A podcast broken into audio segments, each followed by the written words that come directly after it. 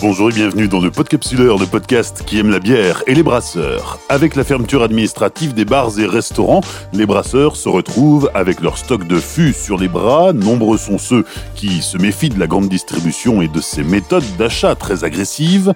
Beaucoup sont pris de vertige rien qu'en imaginant leur bière artisanale côtoyer de trop près les packs de bières industrielles et d'autres encore ont choisi de ne pas mettre tous leurs œufs dans le même panier ou carrément de faire de la GMS un partenaire privilégié.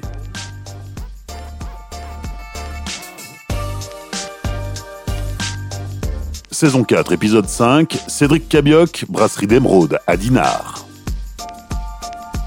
La brasserie d'Emeraude est née en 2015 d'une reconversion professionnelle. Avant de devenir brasseur, Cédric Cabioc travaillait dans le bâtiment. Sa brasserie, qui emploie six salariés, il l'a implantée à la Richardet, à Dinard, tout près de Saint-Malo. En 2019, elle a produit près de 800 hectos avec une spécificité, un conditionnement en bouteille exclusivement et une forte présence dans les linéaires de la grande distribution. Je précise que cet épisode a été enregistré en juin 2020, tout de suite après le premier confinement. Oui, bonjour, donc euh, c'est ça, donc euh, créé en 2015 et du coup euh, là on est six salariés. Donc moi je m'occupe de la partie brassage, nous avons Elodie qui s'occupe de la partie GMS, Romain qui s'occupe de la partie CHR, après on a Marie-Claire qui s'occupe de la comptabilité, David qui est en brasseur et qui nous aide, et Axel qui est là en vendeuse un petit peu de temps en temps. C'est une brasserie que tu as créée il y a, il cinq ans maintenant. À l'origine, toi, tu n'es pas du tout du, monde de la bière puisque tu viens des travaux publics. Oui, c'est ça. Donc à la base, euh, moi j'étais dans le bâtiment pendant 16 ans. J'avais déjà une entreprise où je bossais déjà avec euh, David, euh, mon brasseur. Et on avait cherché un petit peu une reconversion. Et avec la brasserie, on reste dans le domaine artisanal puisqu'on est artisan, on transforme des matières premières, bah, tout comme la maçonnerie, mais là on reste dans le domaine du plaisir, donc c'est beaucoup plus facile. Et puis bah, là on est à l'abri euh, au moins des intempéries. Qu'est-ce qui t'a poussé à, vouloir euh, cette, euh, cette, reconversion professionnelle? Alors bah, moi ce que bah, déjà à la base j'aimais bien la bière, j'en faisais en amateur. Et du coup, au moment de chercher une reconversion, bah, la partie artisanat me plaisait bien aussi. Et euh, ouais, bah, on a commencé à faire des recettes, à s'intéresser. J'ai un ami qui avait fait ça aussi, puis j'avais suivi son projet de près. Et euh, ça m'avait bien tenté de partir dans l'aventure. Et comme je vous disais, bah, la fatigue euh, physique euh, de la maçonnerie, bon, il y a un moment, on sait qu'on ne peut pas faire ça toute sa vie. Et justement, j'avais envie de changer. Et bon, à la fin, oui, c'est pareil, les intempéries me pesaient beaucoup. Et puis bah, là, comme aujourd'hui où il pleut, bah, on voit qu'on est à l'abri et on est bien au chaud avec nos cuves. Oui, parce qu'en plus, là, aujourd'hui, ça brasse et, euh, et, on est au chaud. Hein. La salle de brassage, c'est un sauna. Euh, oui, tout à fait. Bah oui, parce que nous, euh, ouais, quand on brasse, ouais, la température, ouais, elle monte facilement autour de 40 degrés dans la pièce. Donc, vu que tout est isolé, ça monte bien. Donc, c'est très agréable. La brasserie d'Emeraude, en 2019, c'est 800 hectos produits, uniquement en, bouteille, hein, c'est une, spécificité de la brasserie. 800 hectos, c'est un, bon rythme de croisière? Oui, alors bah, c'est vrai qu'on a doublé tous les ans bah, depuis la création, la production. Donc là, on arrive autour de 800 hectolitres, ce qui nous permet bah, de pouvoir en vivre, ce qui est déjà un bon point. Et après, nous, on développe plus les grandes et moyennes surfaces donc qui nous permet de faire un petit peu plus de volume euh, bah, pour pouvoir euh, justement assurer euh, bah, les livraisons et puis réussir à vendre nos 800 hectolitres. Mais quand on distribue en, GMS, forcément, avec la crise qu'on vient de, traverser, la brasserie a été moins impactée, un peu plus épargnée? Oui, alors nous, tout à fait, puisque nous, les CHR représentent ouais, 15-20%, donc c'est pas oui, ça nous a moins impacté que les autres. Bah, Là-dessus, on a eu de la chance. Bon, on a quelques CHR qui ont fait de la vente emportée, donc euh, on a réussi euh, aussi à vendre un petit peu. Et oui, comme on a pu voir, bah, les grandes surfaces euh, ont bien vécu bah, pendant ce confinement. Quoi. Bon, après, je ne vais pas dire que c'est bien, mais bon, pour nous qui vendions chez eux, bah, c'était quand même moins préjudiciable pour la société. Et on a notre petite partie de vente directe aussi en magasin, donc qui nous permet aussi d'assurer un petit peu de vente et faire un tout petit peu de chiffres aussi ici, puis d'être au plus près de nos clients. Chez certains brasseurs, il y a une sorte de, complexe à aller vers la grande distribution. Euh, toi, c'est une question qui n'a pas l'air de te perturber? Alors euh, nous, euh, c'est vrai qu'à la base, comme je vous disais, c'est une reconversion. Donc nous, en fait, mes précédents collègues bah, de mon entreprise de maçonnerie, ce qu'ils voulaient, bah, en gros, en venant, c'était bah, conserver leurs avantages qu'ils avaient là-bas, donc euh, bah, ticket resto, euh, salaire, mutuelle et tout ça. Donc euh, nous, on ne pouvait pas se permettre de ne pas pouvoir en vivre dès le départ. Donc nous, c'est ce qu'on a fait. Et puis également, on est très pénalisé ici par les contrats brasseurs. Donc les bars, hôtels, restaurants ici sont souvent tributaires de ces contrats-là. Et on a beaucoup de mal, nous, à mettre nos produits, bah, même dans notre région proche. Donc les, grandes surfaces, nous, étaient plus à l'écoute euh, bah, du local, puisque bah, le local se développe beaucoup, euh, même chez eux. Et du coup, euh, la zone de chalandise reste finalement très proche. On, est, on reste en Bretagne. Oui, tout à fait. Oui, on a quelques clients dehors, mais nous, quasiment tout est fait ici, dans un rayon de 45 minutes en voiture de la brasserie, quoi. Bah, dans tous les sens, sauf au nord, puisqu'on est au bord de la mer. Et après, quand c'est plus loin, on envoie ça par un transporteur. Alors effectivement, on est au bord de la mer, on est dans une région où il y a de plus en plus de brasseries, hein, euh, la, Bretagne.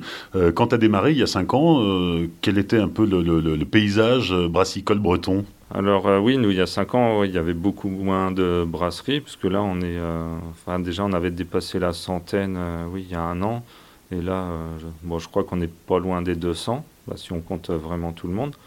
Et oui, moi à l'époque sur le secteur, ouais, on était principalement en trois, donc et là, maintenant, je pense qu'on est une vingtaine. Donc, ça, oui, ça, ça augmente très vite. après, ça laisse aussi beaucoup de choix aux clients. Euh, bah, si les personnes sont distribuées à peu près partout, euh, bah, ça donne une variété de bières qui est plus intéressante. Quoi. Et c'est toujours mieux d'aller vers l'artisanal que l'industriel. Donc, euh, ça, c'est plutôt une bonne chose.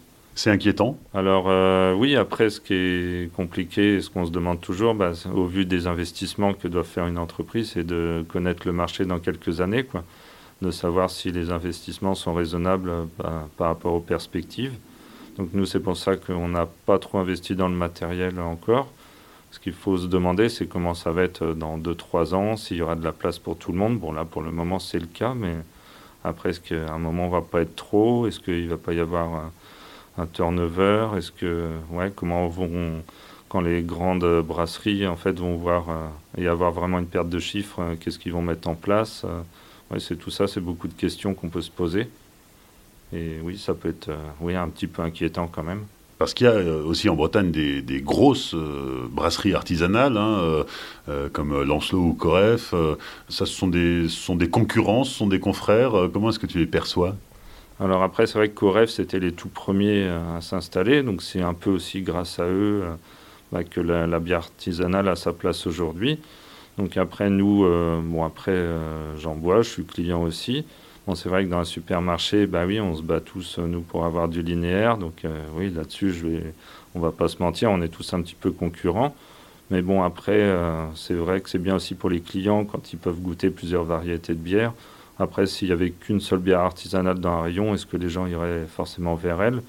Et voilà, après, je pense qu'on a tous commencé par des marques industrielles tous les brasseurs ont commencé par là. Après, on va plus sur des brasseries, euh, comme, euh, bah, comme on disait, euh, Coref, Lancelot ou Brasserie de Bretagne. Puis après, ça peut amener vers l'industriel, enfin vers l'artisanal, et c'est aussi pour ça qu'il faut être, bah, pour moi, un petit peu présent en grande surface. C'est pour que les gens ils viennent vers l'artisanal, et puis même après, quand ils sont vraiment intéressés, aller chez un caviste ou des gens qui ont encore plus de choix de bière artisanale.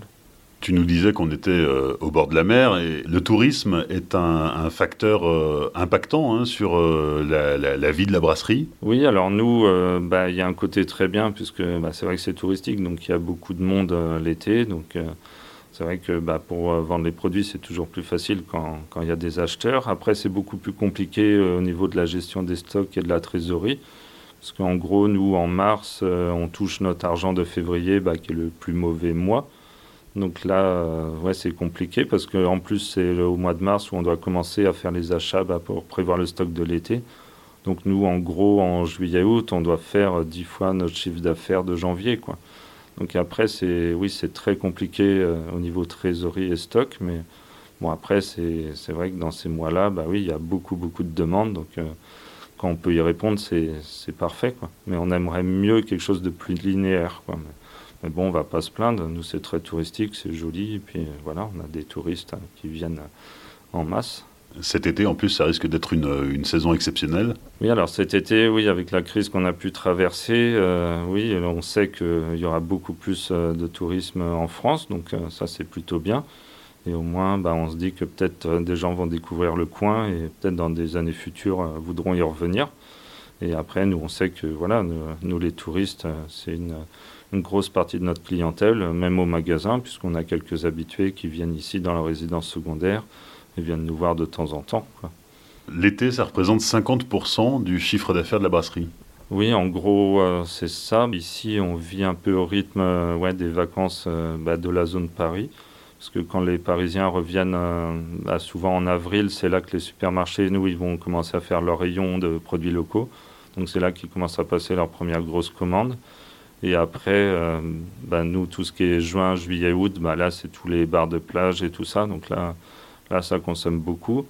Et après, nous, septembre, ça redevient beaucoup plus calme, puisque bah, tout ce qui est supermarché, ils ont déjà leur stock, ils ont passé les commandes en août. Donc souvent, bah, déjà, il y a les premiers bars et restos qui prennent un peu de vacances et, les supermarchés bah, qui ne commandent plus forcément. Quoi. Donc euh, nous, c'est pour ça que c'est très saisonnier. Et le fait de ne faire que de la bouteille, de ne pas faire du tout de fût, est-ce que c'est pas pénalisant?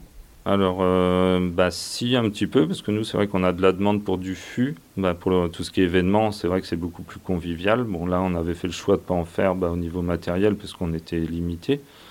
Après, on sait qu'on va y venir. Bah, là, par la crise qu'on a traversée, bon, on a vu que nous, au final, bah, comme ça, on a pu perdre moins que les autres. Donc, bah, là-dessus, je dirais que c'était plutôt une bonne chose. Mais oui, c'est oui, c'est quand même assez pénalisant euh, bah, qu'on a une demande et qu'on ne peut pas y répondre quoi, pour les associations, euh, festivals et puis euh, les, petits événements comme les mariages et tout ça où on nous en demande et, on n'en a pas. Cédric, tu nous disais que tu venais du, bâtiment, que tu étais un artisan dans l'âme. Cette brasserie, c'est toi qui l'as montée, c'est toi qui l'as bricolée?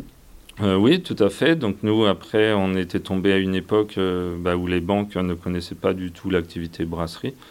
2015, bah, c'est là que ça commençait vraiment le, renouveau. Il y en avait quelques-unes, mais, pas beaucoup. Et euh, bah, c'est vrai que nous, quand on avait été voir une banque avec euh, même 70% d'apport, euh, chacun avait son travail à côté, on s'était dit, bah, ça va passer tout seul. Et puis non, en fait, c'était très compliqué.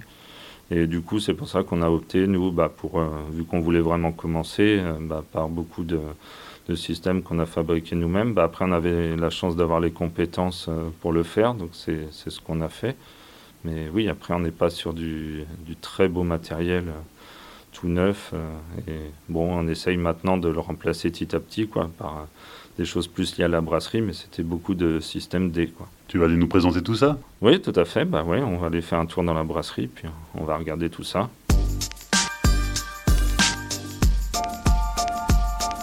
Oui, alors là, donc on a David et Elodie là, qui sont en train de faire une étape qui est très importante, donc c'est la filtration. Donc c'est le moment en fait où on va séparer euh, la mèche euh, bah, de l'eau qu'on a mis euh, ou qui va se transformer en mou. Donc là, il y a une, en fait une cuve d'empattage où il y a un fond filtrant, donc tout en bas. Et ce qu'on fait, c'est qu'en gros, on transfère le mou dans la cuve d'ébullition, on va ajouter les houblons. Et pour ce, on va rincer aussi les drèches pour extraire les derniers sucres. Donc ça, c'est une étape qui est assez importante puisque c'est là qu'on va jouer beaucoup sur la densité de la bière et au final sur le, taux d'alcool. Donc euh, c'est une étape qui est assez importante. Quand on visite une brasserie, habituellement, euh, il y a beaucoup de choses qui se passent à la verticale. Les tanks de fermentation, euh, généralement, sont, très en hauteur. ici, c'est pas du tout le cas. Tout est à hauteur d'homme. Oui, tout à fait. Alors, ouais, comme je vous disais tout à l'heure, c'était pas un choix, mais là, ce qu'on a fait, nous, c'est beaucoup de, de récup. Donc, on est sur du temps calais donc aussi bien en cuve d'ébullition que cuve d'empattage. Euh, donc la cuve euh, d'ébullition, on l'a fait nous-mêmes en fait avec euh, des thermoplongeurs électriques, parce qu'on est dans une ancienne usine où on avait la capacité au niveau bah, du compteur électrique bah, pour pouvoir faire une ébullition électrique. Et les cuves de fermentation, en fait, c'est des anciens tanks qui sont oblongs et qui font chacun 18 hectolitres de capacité. Et dans lequel on a ajouté un système avec une pipe de décantation. Donc bah, quand on fait nos transferts, bah, pour pas avoir le fond et puis la lie avec toutes les, levures mortes dans le fond. Donc tout ça, c'est toi qui as bricolé au fur et à mesure euh, oui, tout à fait. Ouais. Bah, comme je vous disais, du fait euh, du peu de suivi des banques, euh, bah, à l'époque, on avait monté le projet. on avait fait le choix de faire un système donc, de chauffe électrique. On avait fait bah, le tableau électrique nous-mêmes, adapter les thermoplongeurs sur la cuve nous-mêmes, et puis après modifier un petit peu les cuves. parce que après, on avait des compétences en soudure et en électricité et, tout ça. Donc, c'était notre seule chance là-dedans. Mais c'est vrai qu'au niveau des emprunts, bah, comme je vous disais, les banques avant connaissaient pas l'activité, donc ils prêtaient pas. Et puis maintenant, bon, en gros, ils prêtent pas non plus parce que tout le monde fait ça. Donc la, fenêtre de tir, elle a été très très courte. Quoi. Donc euh, bah, pour ceux qui ne l'ont pas loupé, euh, ça a été. Mais bah, nous, ça a été le cas. Donc euh, voilà, donc là, c'est très compliqué. Parle-nous des fermenteurs. Donc, comme je vous disais, on a deux fermenteurs, donc de 18 hectolitres chacun.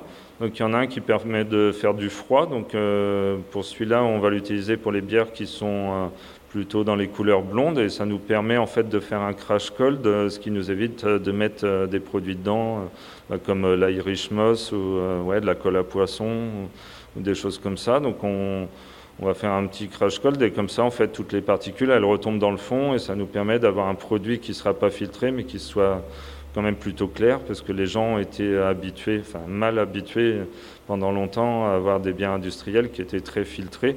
Et euh, au final, euh, bon, même si on reste en artisanal, euh, bon, quand les, bières sont un peu trop opaques et mal filtrées, il y a certaines personnes qui ont un petit peu peur de ça. Donc nous, voilà, sur les bières plutôt claires, bah, on, essaie d'utiliser ça. Et dans ces fermenteurs-là, on a ajouté, comme je disais, une petite pipe de décantation qui permet aussi de, limiter bah, le, dépôt qu'on va avoir dans la bouteille au final. Donc si on s'arrête un peu sur le process, ça donne quoi? Donc alors le process, euh, nous, euh, ce qu'on fait, c'est qu'on broie la céréale. Donc euh, là, on a à peu près 20 minutes pour broyer 200 kg. On va le mettre dans une cuve d'empattage donc, où on fait nos différents paliers de température. Donc là, il va rester une heure et demie où on va remuer et une demi-heure de repos. Après, on va mettre ça dans une cuve d'ébullition. Donc la montée en chauffe, nous, on est sur une cuve de 15 hectolitres, cuve d'ébullition. Donc ça va mettre à peu près 45 minutes. Donc de là, on va faire une ébullition, nous, qui va durer une heure et demie. Alors après, nous, euh, comme on n'a pas de whirlpool euh, pour clarifier le mou, euh, ce qu'on va faire, c'est un repos, nous, qui va durer une heure. Et au bout de ce repos, on passe ça dans un échangeur thermique. Donc pour refroidir les 15 hectolitres, on va mettre à peu près 12 minutes. Donc là, ça va nous passer d'un mou qui va être autour de 100 degrés à un mou qui va être à 20 degrés. Et de là, ça va aller en fait dans les cuves après de fermentation. Donc euh, voilà le, procédé. Dans ce cuve de fermentation, euh, ils vont rester à peu près 15 euh, jours, 3 semaines, bah, suivant les, bières. Donc de là, on peut en gros nous les après les mettre en bouteille. Donc ça, ça va nous prendre à peu près une journée. Donc nous, avec nos cuves, ça représente environ un embouteillage 3000 petites bouteilles et 600 grandes bouteilles. Et euh, une fois qu'on a fait ça, elles vont aller en chambre chaude pendant 15 jours bah, pour euh, refaire une refermentation en bouteille, retrouver leur bulle. Et là, on passe à l'étiquetage. Et donc l'étiquetage, après, euh, on peut vendre. Mais c'est toujours un peu en flux tendu, c'est-à-dire qu'elles sortent de la chambre chaude, elles, rejoignent les, les, rayons des supermarchés au bout de combien de temps? Alors oui, pour certaines fois, surtout l'été, on va être beaucoup plus en flux tendu. Bah, nous, après, on avait fait un programme sur l'ordinateur avec un algorithme qui voyait en fonction des quantités euh, qui partaient, de la demande des clients, euh, savoir quelle bière on brasse et bah, notamment combien on fait de petites et de grandes quoi, pour garder toujours, euh, ne pas être en rupture, puisque nous, c'est ce qui est important bah, au vu de la clientèle qu'on a, c'est de ne pas avoir de rupture. Donc, mais oui, nous, ça reste quand même, on stocke jamais vraiment beaucoup. Quoi. On a toujours, euh, ouais, peut-être une palette de chaque d'avance, mais bon, des fois, euh, ouais, il, est, temps d'avoir de la bière qui arrive, quoi. J'ai vu un truc tout à l'heure en visitant que j'avais euh, encore vu dans aucune brasserie, c'est les, petites bouteilles alu. Oui, tout à fait. Alors ça, c'est une demande qu'on a eue l'année dernière de bars de nuit parce qu'eux, ils ne peuvent pas utiliser en fait de verre, bah, oui, au vu de, de, la sécurité. Donc on a vu cette demande-là. Et bon, après, on s'était intéressé au point de vue écologie, puisque bon, après il y a toujours du pour et du contre dans tout, mais malgré tout, euh, l'alu est quand même beaucoup plus facilement recyclable que le verre. et c'est recyclable notamment à 100% à l'infini sans altération des qualités mécaniques. Et bah, ça, c'est un gros plus, notamment aussi pour la conservation, puisque le houblon, comme on le sait, en fait, craint la lumière et les UV, donc là, ça reste opaque. Et du coup, ça donne aussi un petit packaging qui est un petit peu plus petit en hauteur sur la bouteille, donc plus facilement euh, pour le ranger au frigo, c'est quand même beaucoup euh, plus facile. Et bon, après, ça peut donner aussi un petit look euh, original. Et comme bah, là, il n'y en a pas trop pour le moment, bon, ça interpelle un petit peu. Et, les clients aiment bien. Et la principale aussi qualité, notamment au niveau du poids, parce qu'on enlève 40% du poids sur un carton de 24. Donc, après, tout ce qui est mal de dos, transport et tout ça, c'est quand même euh, beaucoup plus avantageux. On n'a pas parlé de l'embouteillage qui se fait euh, entièrement à la main oui, alors euh, nous, bah, le gros point noir en fait de notre matériel, c'est l'embouteilleuse, puisque bon, même si on a réussi à automatiser l'étiquetage avec marquage de l'eau et tout ça, il nous reste cette partie-là qui est, ouais, qui est quand même la moins agréable et la plus rébarbative, c'est l'embouteillage. Donc nous, on a une machine Cibec en fait où euh, ça vient avec une pompe euh, dans un réservoir et après c'est en gravitaire pour remplir les bouteilles euh, à la bonne hauteur. Mais bon, ça nous met une journée où on est trois ou quatre à embouteiller pour passer bah, le temps de faire la sanitation, désinfection et tout ça. C'est une bonne journée de, 10 heures. Donc c'est quand même bon, du temps que voilà, on pourrait passer à faire autre chose. Et, ce n'est pas la tâche la plus agréable non plus. Mais bon, après, tout vient à point qui sait attendre, enfin, on s'achètera une belle ligne d'embouteillage. C'est dans les projets? Oui, tout à fait, oui, c'est dans les projets. Ce qui manque, c'est plus l'argent, en fait, mais bon, on va y arriver. Nous, c'est vrai qu'on ne fait pas euh, beaucoup d'emprunts. Enfin, nous, euh, on finance tout en, fonds propres à chaque fois, donc euh, bah là, je pense que ce ne sera pas avant un an, je pense. On termine notre visite par la zone de stockage où on trouve aussi bien les bouteilles pleines, vides, les matières premières. Enfin, c'est le, hangar, quoi. Justement, en parlant des matières premières, qu'est-ce que tu utilises pour, pour tes différentes recettes alors nous on utilise du malt en fait, donc malt d'orge, malt de blé, malt de seigle et un petit peu ouais, de malt d'épeautre. Donc c'est pour les différentes recettes. Donc nous après on stocke pas beaucoup le malt, on les prend au coup par coup. Parce que comme je disais, on a un algorithme en fait qui nous dit quel bien on doit brasser et on passe une commande à chaque fois pour euh, ouais en basse saison pour faire euh, deux bières ou, et en pleine saison quatre voire six quoi. Donc là on commande euh, nous c'est du malt qui vient de France et du en bon blanc, les houblons, ça vient d'un petit peu partout, parce que bon, c'est toujours ce qui est plus compliqué à trouver. Et, c'est là-dessus qu'on peut un peu jouer euh, bah, pour avoir les différents petits goûts qu'on va retrouver dans une bière. Donc là, on, bah, on s'approvisionne là où on trouve. Donc les bouteilles, euh, bon, ça vient pas très loin, enfin le, négociant. Et voilà, et après on a bah, ouais, tous les petits produits. Euh, bah, sucre et tout ça, ouais, qu'on essaye de trouver aussi dans le coin. Mais bon, après, c'est pas toujours facile hein, de tout trouver à côté. Quoi, mais, on essaye ouais, de faire travailler le plus possible les entreprises locales. Et toutes les bières sont euh, en conventionnel? Oui, tout à fait. Ouais. Euh, bah, on utilisait à un moment une petite partie euh, en, bio, mais bon, c'est vrai que le, bon, le, prix bah, ouais, était un petit peu plus cher.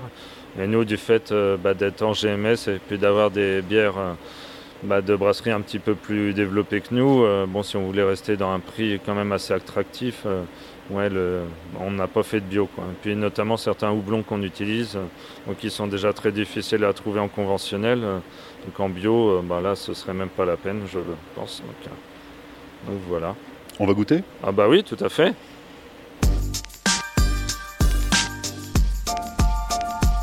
Les cinq dernières minutes avec euh, la traditionnelle dégustation. Cédric, qu'est-ce que tu nous proposes?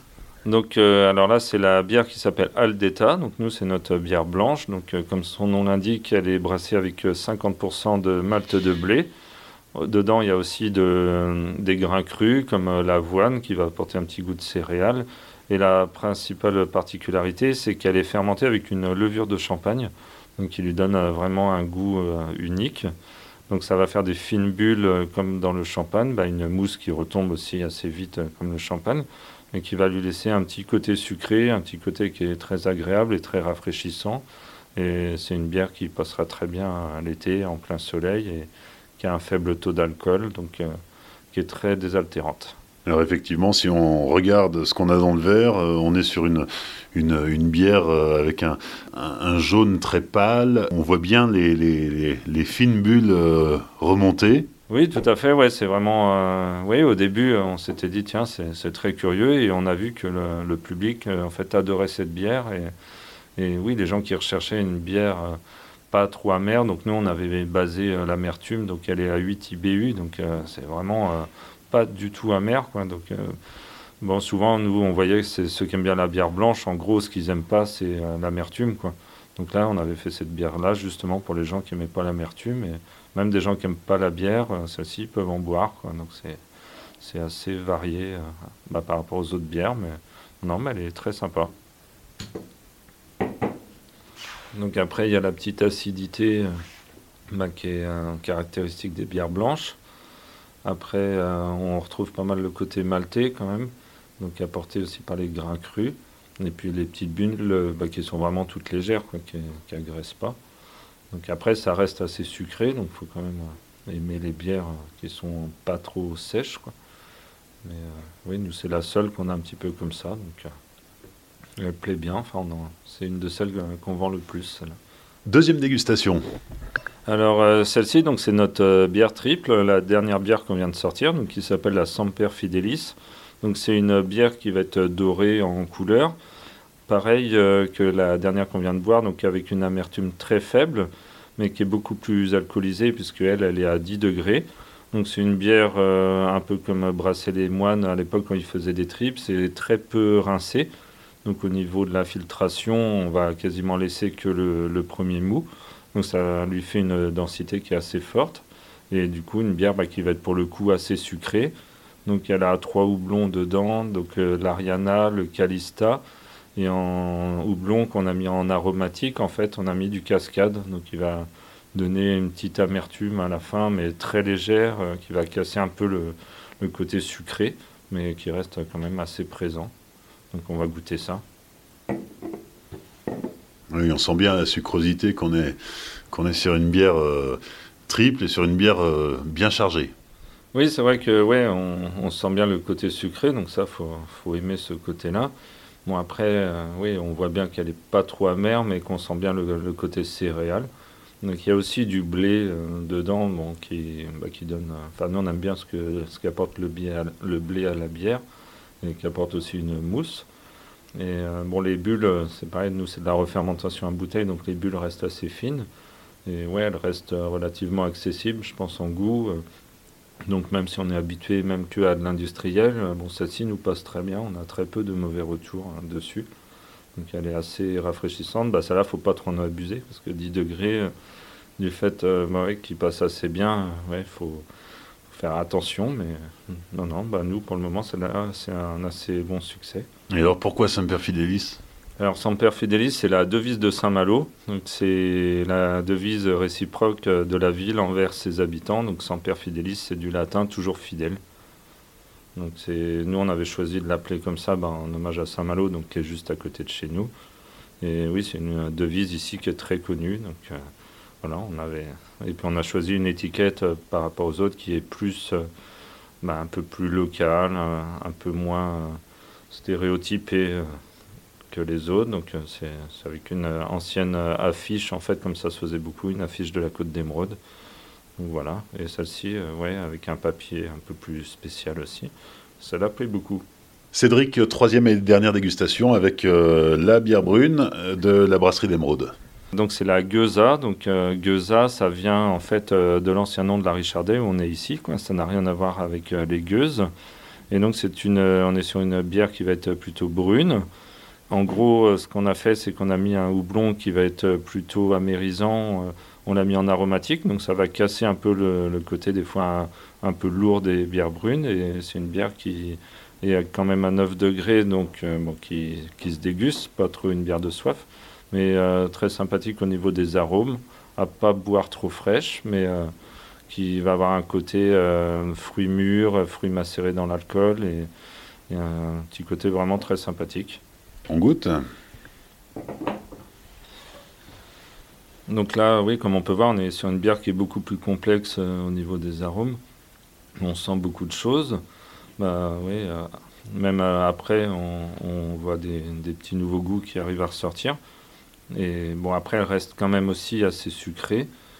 Après, oui, ce qu'il faut, ouais, c'est comme je disais, bah, pas la boire trop fraîche parce que bah, les arômes après ils disparaissent un petit peu avec le côté frais.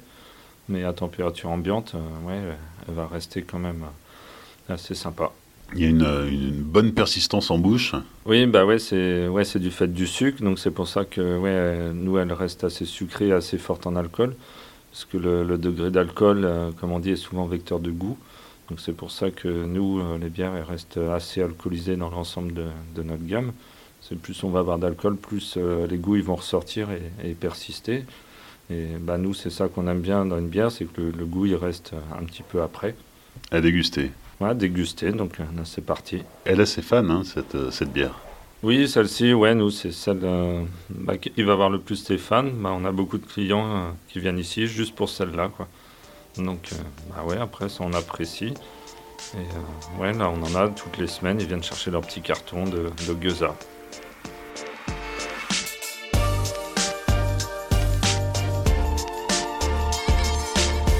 Merci à Cédric Cabioc et à son équipe pour leur accueil lors de l'enregistrement en juin dernier. Merci à Brasseur de France qui a permis la réalisation de cet épisode. Comme d'habitude, vous pouvez découvrir la brasserie en images sur les réseaux sociaux du Podcapsuleur, Facebook, Twitter et Instagram. Si vous avez apprécié cet épisode, merci de le dire et ainsi de soutenir le Podcapsuleur sur les réseaux sociaux et en laissant un commentaire et 5 étoiles sur Apple Podcast. Pour soutenir financièrement le Podcapsuleur, parce que c'est important, rendez-vous sur Tipeee. Dans 15 jours, nouvelle destination, je vous emmènerai à Orléans. D'ici là, souvenez-vous, l'abus d'alcool est dangereux pour la santé, alors savourez, mais sans forcer.